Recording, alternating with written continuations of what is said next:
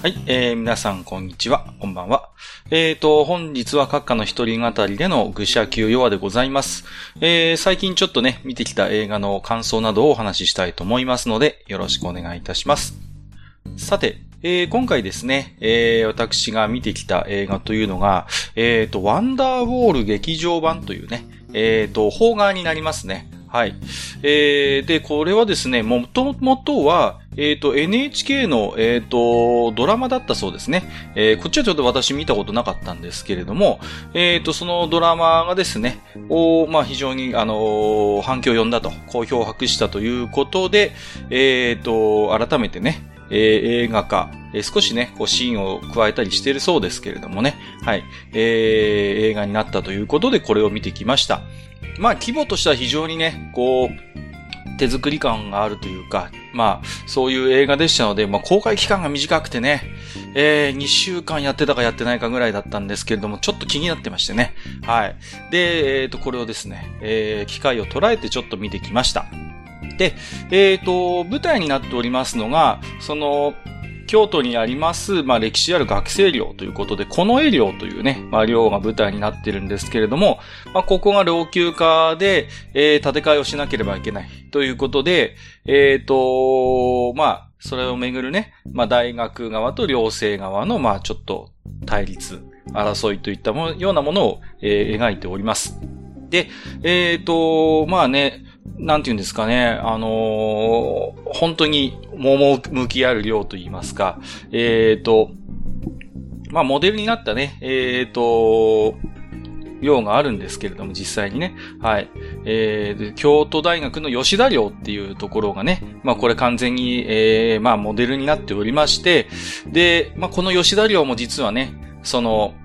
えっ、ー、と、寮の、えー、取り壊しをめぐって、大学と寮生がまあ対立していたといったような、まあ非常にこう、境遇としても似ているところがあるということなんですね。で、まあね、この このエリオがね、非常にこう、趣深い、まあ建物はね、100年以上の歴史があるということになってますけれども、まあ自治寮として運営されてるんですね。つまり、その寮生が、その寮のことは自分たちで決めるんだということで、えー、やってるということなんですよ。で、まあ見ていただければ非常にこうね、もう雑然とした感じと言いますか、まあ、ごっちゃごちゃはごっちゃごちゃですよね。もう万年床みたいな、もう汚い布団がこう あってね、雑魚でみたいな感じでいてね。うん。で、まあもう落書きもすごいし、張り紙もすごいし、まあなんていうか王子の、えー、そういう学生寮を彷彿とさせるようなね、えー、このね、令和の世の中にこんなものがまだ残っているのかと、いうちょっとこう考えすら覚えるような作りになっておりまして、まあ、で、この寮をですね、まあ、えっ、ー、と、なんていうんですか、こう、京宮大学っていうんですか、まあこの映画の中ではね、はい。が、えっ、ー、と、まあ壊したいと。取り壊したいんだと。で、まあ、老朽化もあるし、ちょっと耐震的な問題もあるんじゃないかっていうことをまあ言うんですね。で、寮生の方はこの建物を残したいわけですね。こう、なんたって100年以上歴史があるし、まあ自治寮としてこうね、自分たちでこの寮のことは自分たちで決めてきたという自負がある。だから、補修で足りるんじゃないかということで、まあ、客観的な、こう、データも示しつつですね、えー、大学と団体交渉をするといったような様子が描かれます。で、まあ、あの、先に言ってしまうと、この映画の中で何らかの解決を見るということは、まあ、ないんですけれどもね。うん。まあ、ただ、まあ、その中でちょっとした、こう、一夜の奇跡と言いますか、ええー、まあ、本当にね、描かれる、メインで描かれるシーンっていうのも、本当たった一日の話で、で、そこで何かが変わるかというと、大きく変わるわけではないんですね。まあ、ちょっとした奇跡みたいなことは起きるんですけれども、まあ、えー、そういうトーンのね、映画になっておりまして、うーん、まあね、この量がね、本当にある意味ユートピアですわ。こう、で、いろいろね、あの、やっぱ自治領ですからルールがありまして、えっ、ー、と、まず、ね、敬語禁止ということで、まあ、1回生からね、4回生まで、こう、同じ屋根の下集ってる。ね、女性もいるんですよ。女子大生もいるんですけど、まあ、あの1回生だろうが4回生に敬語を聞かないとか、そういう使っちゃいけないということで、まあ、非常にフラットな環境を築いている。うん。あるいは、えー、そうですね。いろいろと、その、量のことを自分たちで決めるんだけれども、えっ、ー、と、その話し合いの中で全会一致がもう原則であると。え多数決の物事を決めるんじゃないといったようなね。うんうん。そういうなかなか多分物事決まりにくいと思うんですけれども、えー、そういう非常にこう、まあ、なんというかね、こう、趣深い、えー、関係性が、その趣深い量の中で描かれるという、まあ、ありし日の、こう、大学生の姿というんですかね。えー、そういったものが、まあ、こう、描かれておりますね。で、本当にね、あのー、楽しく見ました。うん、うん。いろいろ考えさせられますよね。こう、まあ、青春映画として、ええー、まあ、見られると思うんですけれども、うーん、こう、なんて言うんですかね。この中にいる寮生たちっていうのも、この、ね、非常に雑然としたこのこの絵量というものをみんなそれぞれに、それぞれの形でやっぱ愛しているんですよね。うんうんうん。で、あのー、で、それがまあ時としてね、まあ学生同士の対立なんかにこう発展することももうあるんですけれども、まあ、この中にね、えー、リーダー格の三船という学生がいましてね、この三船がまあ団体交渉の、えー、と、先頭にもうずっと立ってるわけですよ。で、一度は、その学生部長との団体交渉の中で、じゃあ補修で行こうかっていう現地を取るんですけれども、まあ、ところがこの学生部長が、あの、体調不良で倒れてしまいましてですね、で、公認の学生部長になった途端に、えー、と、一方的にね、えー、と、その決定というか、合意を撤回して、もう建て替えるんだと。で、お前ら出てけと。出てかなかったら、もう裁判で訴えるぞって言ったような形になって取り付く島もないと。いう形になってしまう。で、寮生たちは慌てて、その、学生部の学生課みたいなところにね、行って、で、おかしいじゃないかっていうことで抗議をするんですけれども、うーん、まあ、結局ね、まあ大学の方針なんでしょう。そういう本当に、職員の、まあ本当に派遣社員みたいなんですけど、そういう下の人たちっていうか、まあそういう本当に意思決定できないような、末端の職員たちが相手するわけですよ。結局、そういう管理職とか学生部長じゃなくて。で、もう取り付く島もないっていう感じで、で、まあ、そこをね、まああの、なんていうんですか？山村もみじさんが演じてますけれども、えっ、ー、と、寺戸さんって言ったかなっていうね、何を言っても全くこう、なんていうんですかね、全然こう、響かないような、本当に鉄壁のような、はい、もう、響かないような、えっ、ー、と、そういう職員、窓口の担当者がいるんですけれども、まあ、彼女が突然いなくなってしまって、まあ別の方が来るんですけど、それが実はみたいなね、話があったりして、まあこの辺はちょっとね、えー、映画の一つ確信に触れる部分かなとは思うんですけれども、うん。まあ、だから、映画としての一つ決着というか、物語に結論をつけるんであれば、例えばね、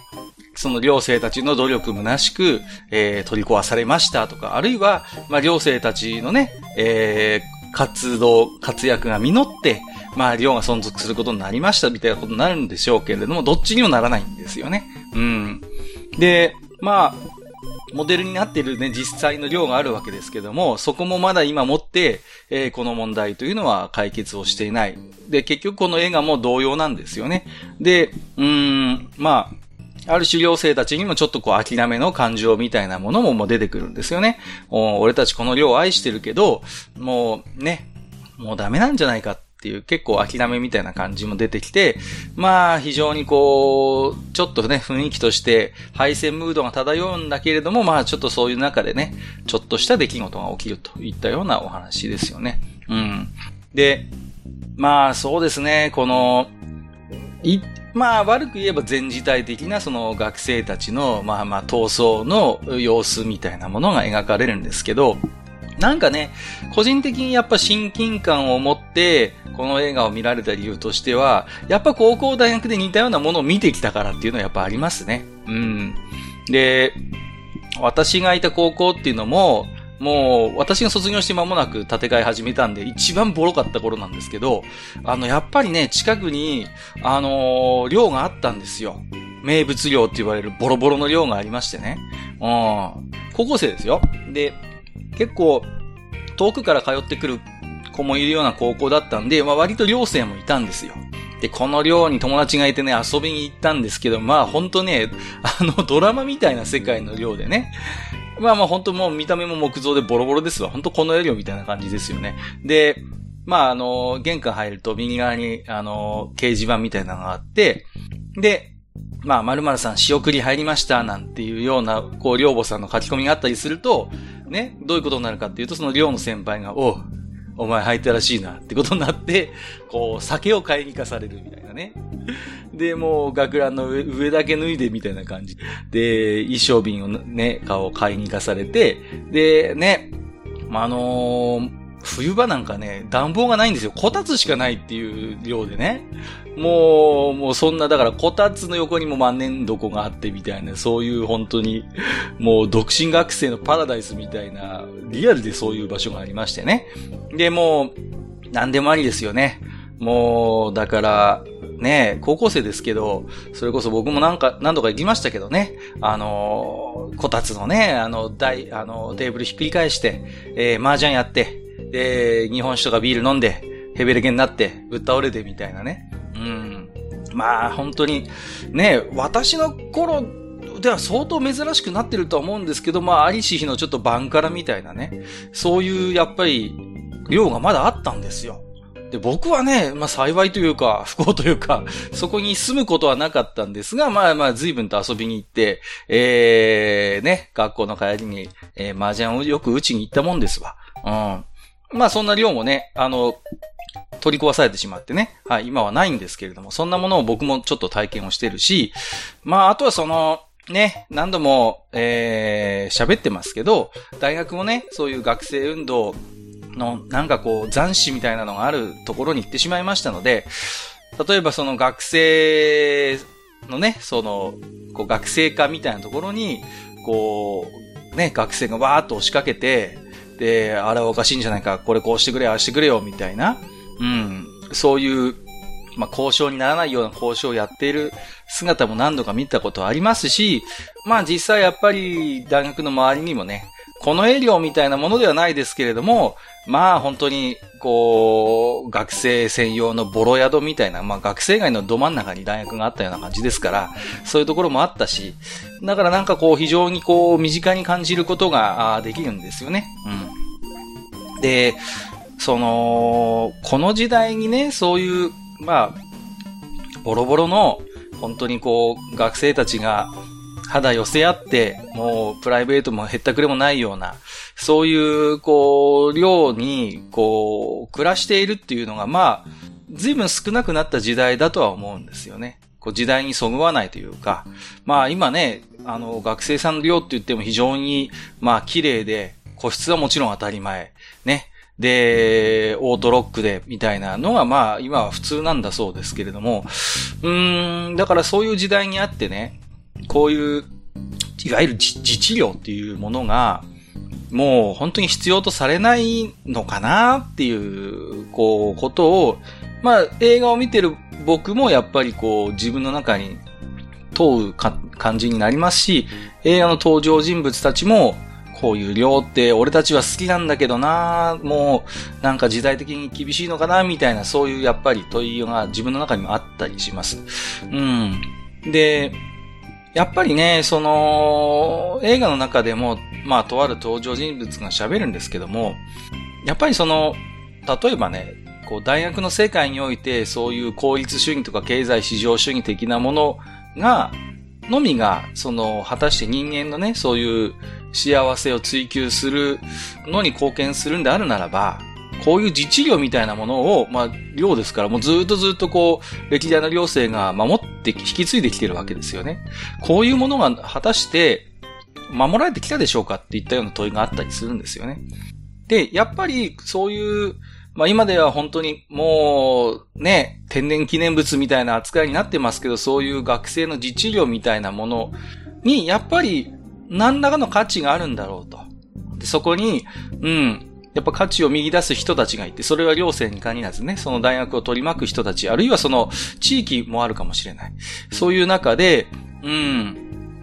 やっぱり何らかの役目というか役割というかがまだあるんじゃないかっていうことが一つメッセージとしてこう立ち上ってくるんですね。その映画の後半の中でね。うん。で、それはね、すごいこう、短い映画なんですけど、実際90分ぐらいなのかな？うん、2時間もないような映画なんですけど、あのー、なんかね、こう非常に納得感を持って自分にもこう伝わってくる、えー、メッセージでしたね。うん。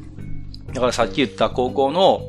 もうね、もう日本酒と麻雀牌と、何ですか、タバコの灰皿にまみれた高校の量がね、まあまあ、社会的に見れば、まあ、おおらかな時代は許されてたんでしょうけど、今のご時世じゃとてもじゃないけど、そういったものって容認されないじゃないですか。で、まあまあ、僕のところでもまだちょっとやっぱりだいぶ浮いた存在にはなってたけれども、それを、まあ、ね、あの、守ってきた寮生たちがやっぱりいて、で、まあ、結構大、大学じゃない、高校側も容認というか、そういったものに寛容で、うん、お前ら、酒買いに行くときはバレずに買いに行けよみたいなことを言う先生もいましたからね。うん、だから、うーん、やっぱりそこにね、こう、価値を見出す、まあ、当事者と、あと価値を見出す大人がいたんだと思うんですよね。うん。僕自身もやっぱりそうなんですよ。だからそういう名物量を抱えてたんで、ね、よく聞かれることもあるんですよね。あー、なんか、すごい量ありますよね、オタク、みたいなこと。で、あー、そうそうそうなんですよ。私も行ったことあるんですけど、みたいな感じで僕も喋るときは、まあなんかこう、本当にあそこはしょうがない場所でねっていうトーンもあるし、どこかでやっぱりちょっと誇らしい部分っていうのもあるんですよね。そういう昔の学生の雰囲気バンカラ的な、こう、ちょっとやんちゃというか、そういうちょっとこう、青春を謳歌している場所みたいなものを未だに抱えてるんだよな、この学校は、みたいなことに対して、どこかこう、自分自身も誇りに思うところがあった。うん。だからこそなんかこう、こうやって今でもね、わざわざ一人語りで 喋ったりするのも多分それをまたどこか自分の中で引きずってるからなのかなという思いもあるんですけれども、まあ久しぶりにそういう思いにさせられましたよね。うん。で、この前ちょっとツイートでも何枚か写真貼り付けましたけども、まあ僕自身の体験としては、まあ、大学に入ってからね、例えばサークルの拠点みたいなものが、あのね、不法選挙かどうかわかんないんだけど、大学のあの、いろんな場所に勝手にスペースを作って、こう、物質にしてた時代なんですよ。今はね、そんなことないそうなんです。綺麗な学生会館なるものがあって、まあそこにね、お行儀よくこう、区切られて、物質があるそうなんですけども、うんと、私がいた頃の行ってた僕の大学っていうのは、そういったものがあんまりなくてね。うん。例えば、えっ、ー、と、教室等の地下室とか地下のスペースとか、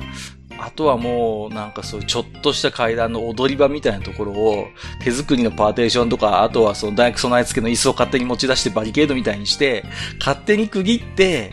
あのー、拠点にしてたみたいな。それも僕はリアルで体験してますから。で、それが当たり前だと思ってましたからね。まあ、今考えるととんでもない、もう、ね、もう完全に地下なんですよ。地下だけど、もう、ね、あの、灰皿とかもバンバンあって、でみんなタバコスパスパ吸ってね、もう今じゃもう消防法的にも絶対アウトだと思うんですけども、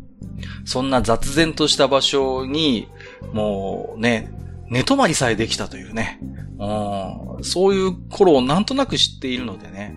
ああ、なんか、うん、あの頃の俺たちみたいな、でももっとそれをこう煮詰めたような、お暮らしをしている、えー、大学生、寮生っていうのが、まあまあこれ実際にある、ある、まあ、寮とそこで起こっている、まあ、取り壊し騒動が、まあまあ元になってます。今でもあるんですよ。だから。そういうものはだから現実として、そういう学生がまだいるんだなっていう、なんかそういう、えー、考えもなんか抱きますよね。うん。まあ、ほんとね、実際のところはわかりませんよ。私もね、実際にその、兄弟吉田寮問題別に調べたわけでも、そんな詳しいわけでもないんですけれども、少なくともこの映画で描かれる大学っていうのはもう、本当にのれんに腕押しっていう感じで、全然こう、まともな交渉のテーブルについてくれないような態度なんですよね。うん。だからその辺のこう、なんていうんですかね、やるせなさみたいな、こう、一個の交渉相手として見てくれないみたいなね。徹底的に大学からこう、疎まれ、無視をされるような存在になってしまっているというところのちょっとこう、やっぱり悲しみみたいなものもね、感じますしね。うん。で、実際に大学がね、学生たちを訴えるっていうことになってるんですよ。状況として。それもね、自分たちの大学が自分のところの学生を相手にこう裁判を起こすっていうね。うーん。どうなんでしょうね。まあお互いの、お互いの言い分があるんでしょうけれども、うーん、なんか非常に聞いていて、こう、うすら寒いというかね、ああ、怖いなーっていう印象を素直に持ちますよね。交渉しよう、話し合おうって言ってるのに対してね。うん。まあ、ね、おそらく大学にも言い分はあるし、まあ少なくとも僕が経験した大学生活の中では、そういう自治療とか、まあそういう学生自治組織の裏には、往々にしてそういうちょっと、えー、政治的なセクトが、えー、刺さっている場合も多いです。これはね。うん。東京の私学なんかはそういうところがほとんどでしたから、学生の自治、自治組織、うん、自治会みたいなところで、完全にそういうセクトと無縁で存在するっていうところは、ないことはなかったけれども、かなり少なかった。大体何らかの政治的なセクトがこう、バックにいるっていうことが往々にしてあるので、わかりませんよ。この、この京都の話っていうのはどうなってるのかわかんないんだけれども、もしかしたら大学側からしてみると、そういうものがバックがあるのかもしれない。その、まあ、この映画では全然そういうことは出てこないしね。うん。実際に彼らが完全なる自治組織としてあるんであれば、完全に的外れなこと言ってるんですけど、まあ、往々にしてそういうこともあるんでね、その、大学の学生自治会と大学の間の対立っていうのには、裏にそういうものがね、眠っている、横たわっている、こともありますんでね、そんなに自体はね、えっ、ー、と、単純な話ではないとは思うんですけれども、うん。まあ、映画として楽しむ分には非常にこう、理想化された一つの学生の青春のユートピアと、それを許さない大学っていうところをね、うん。まあ本当に感慨深く見る大人は多いと思いますね。うん、私とか私より上の世代で、なんとなくそういう学生の空気感、空気みたいなものを謳歌していた人であれば、ぜひね、えっ、ー、と、見ていただきたい映画かなと、えー、思いますね。うん。またね、こう登場する、えー、両生の学生たちもね、まあ、もちろん現代の大学生ではあるんだけれども、どこか昔の学生のようなね、こう気質を、えー、持っているような、えー、子たちでね、うん、ああ、こんなやついたよなーってなんかこう、ちょっとこう、懐かしく思うような、えー、ところもありますし、うん、まあ、なんて言うんですかね、そんな彼らの、まあ、ユートピアがね、今後どうなっていくのか。この映画では、なんらその、解決策というか、結末は描かれませんけれども、一方で現状として、えー、京都のね、えー、まあ、兄弟で そういうことが、ね、まあ実際に起こっているというところも含めて、まあちょっと今後もね、折に触れ、えー、ちょっと注目していきたい、えー、話ではあるのかなというふうに思いますよね。うん。まあ、大学もいろいろな意味でね、余裕はないんだと思いますよね。その競争的な資金の、えー、もう争いにね、やおうなく巻き込まれて、これは国立大学でも例外ではないんでしょうけれども。だから、なんとかして国からお金を引っ張ってくるために、あの手この手でね、いろいろ施策をしてなきゃいけないっていう事情もまあ、わかるし。でもやっぱりその、一つ自由っていう学生たちの、まあ、うん、なんていうのかな、こう特権というとちょっと言い過ぎなのかもしれませんけども、一つ自治寮としてね、学生たちが自らの手で寮を運営して100年以上やってきたっていう、そういうやっぱり歴史のある、まあ寮が今後どうなるのか、そこに価値を見出す大人もいっぱいいて、だから、一つね、多分この問題で問われていくのは、そういう、まあ、大学とか学生のあり方みたいなのの一つの姿が、こうど、今後どうなっていくのかっていうことがやっぱり裏に透けて見えてくんだと思うんですよね。うん。で、まあね、ちょっと非常にこう、映画の規模としては小さいものですので、皆さんのね、お近くの映画館で、えっ、ー、と、やって、えー、いるかちょっとわかりませんけれども、まあ、機会があればぜひご覧になっていただきたいと思いますし、まあ、DVD なり動画配信なり、そういう機会に恵まれればね、そういえばなんか昔閣下が言ってたな、この映画、みたいな感じでね、考えていただけるとありがたいかなというふうに思います。はい、えー、ということでね、今日は先日私、閣下が、えー、見てきました。えー、ちなみにお客さん、私含めて2人ぐらいでしたけどね。